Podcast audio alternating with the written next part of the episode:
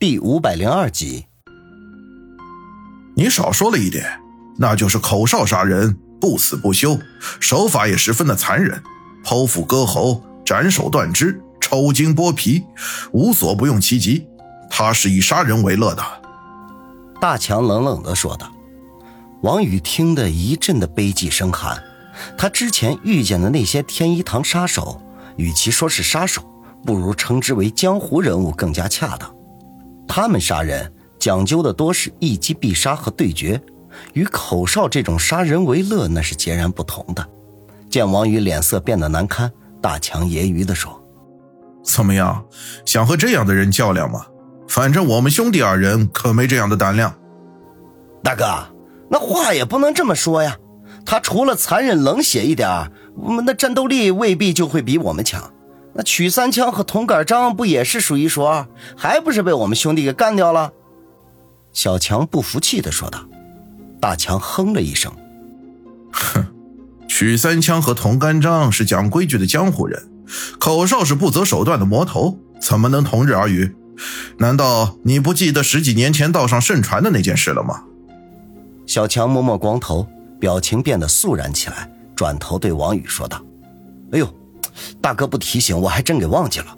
哎，对不起啊，差点给你传递了错误的信息。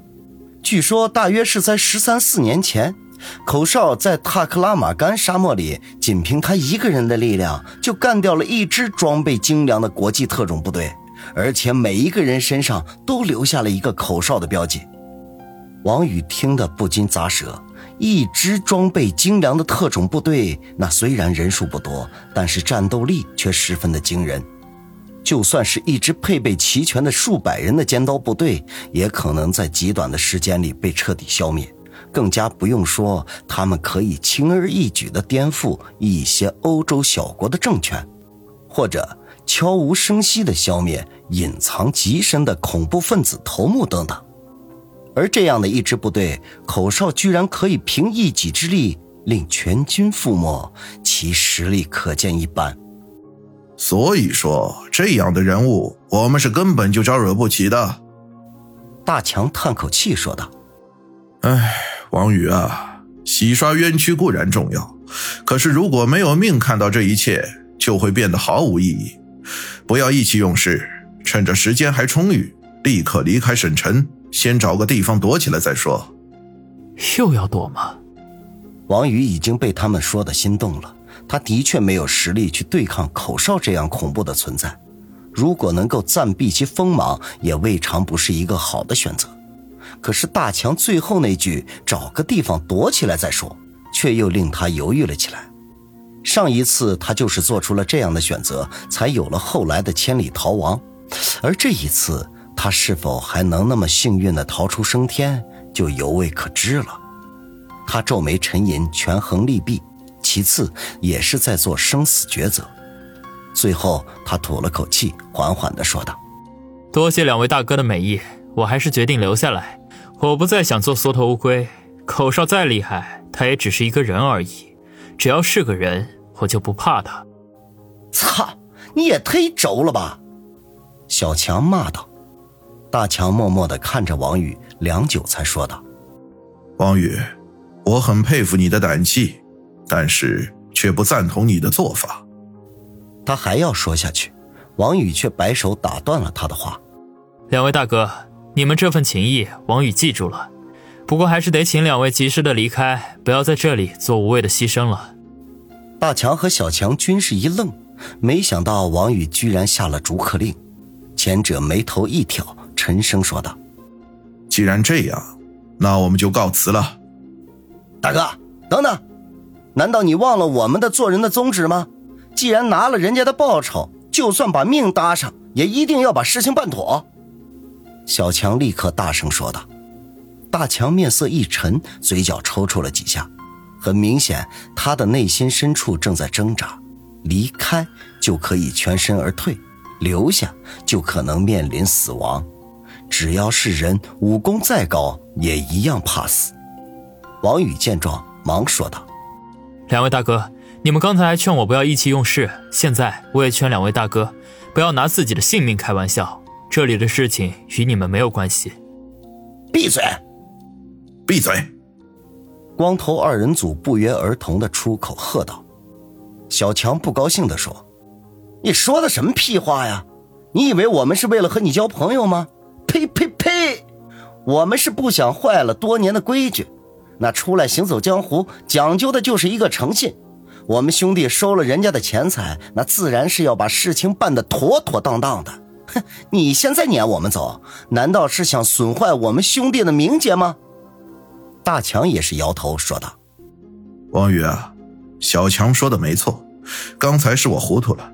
像我们这种走江湖的，办的哪一件事不是掉脑袋的？就像你说的，口哨又怎么样？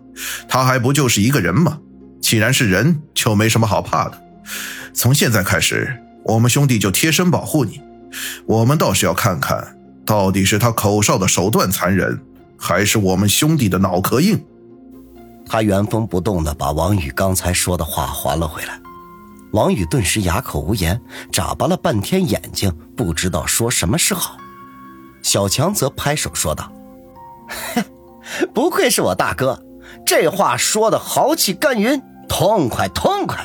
妈逼的，怕死啊就不出来混了。”王宇不禁为之动容，对光头二人组肃然起敬。不管他们出于什么样的目的，但是这份气节却令人敬佩。当下从床上一跃而下，向光头二人组一躬倒地，真诚地说道：“这辈子能与两位大哥相识，是我王宇上辈子修来的福气。如果两位不嫌弃，以后我们就是朋友了。”大强和小强均是一愣，后者撇嘴说道：“小子，你那花花心眼还真不少，想要和我们做朋友，以后好免费用我们办事儿，门儿都没有。”我们从来都是亲兄弟明算账。王宇愕然，他根本就没有想这么多，只是觉得光头二人组极讲江湖道义的人物才起了结交之心。这没想到小强想的还挺远的。他正尴尬不知道如何应对的时候，大强却笑道：“呵呵，王宇，我们不是早就成为朋友了吗？”大强哥说的是。王宇吐了口气，终于化解了这份尴尬。不想这个时候，小强忽然把手伸到他的面前，笑嘻嘻的说道：“那既然我们是朋友了，那就支援我们千八百的吧。哎呀，不怕你笑话，我们出来的匆忙，身上都没带钱。现在呀，肚子饿得咕咕叫，再不填饱五脏庙，那就真的要闹翻天了。”王宇顿时无语。心说这也行，不过小强都开口了，他自然没有拒绝的理由，把身上所有的钱都拿了出来，塞到了小强手中。对不起，是我招待不周，不知道两位哥哥肚子饿了，只是眼下这个时间，不知道附近还有没有可以吃饭的地方了。小强也不客气，看也不看就将钱给收了，几步走到窗前，笑着说道：“ 嘿嘿，有钱总会弄到吃的。”我去去就回。说完，纵身一跃，从窗子跳了出去。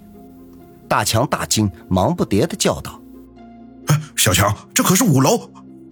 他话音未落，就听见楼下扑通一声闷响，好似什么重物落地一般。王宇大吃一惊，忙冲到窗口向下望去，真担心小强坠楼身亡，结果却愕然发现。小强从地上爬了起来，拍拍身上的尘土，飞奔而去。刚才他坠落的地方，竟然留下了一个人头大小的深坑。感情刚才他是人头先落地的。王宇不禁吐了吐舌头，这脑袋到底得有多硬啊！唉，这个鲁莽的家伙，好在下面是夯实的泥土地，要不然脖子肯定扭断了。大强在王宇身后摇头说道：“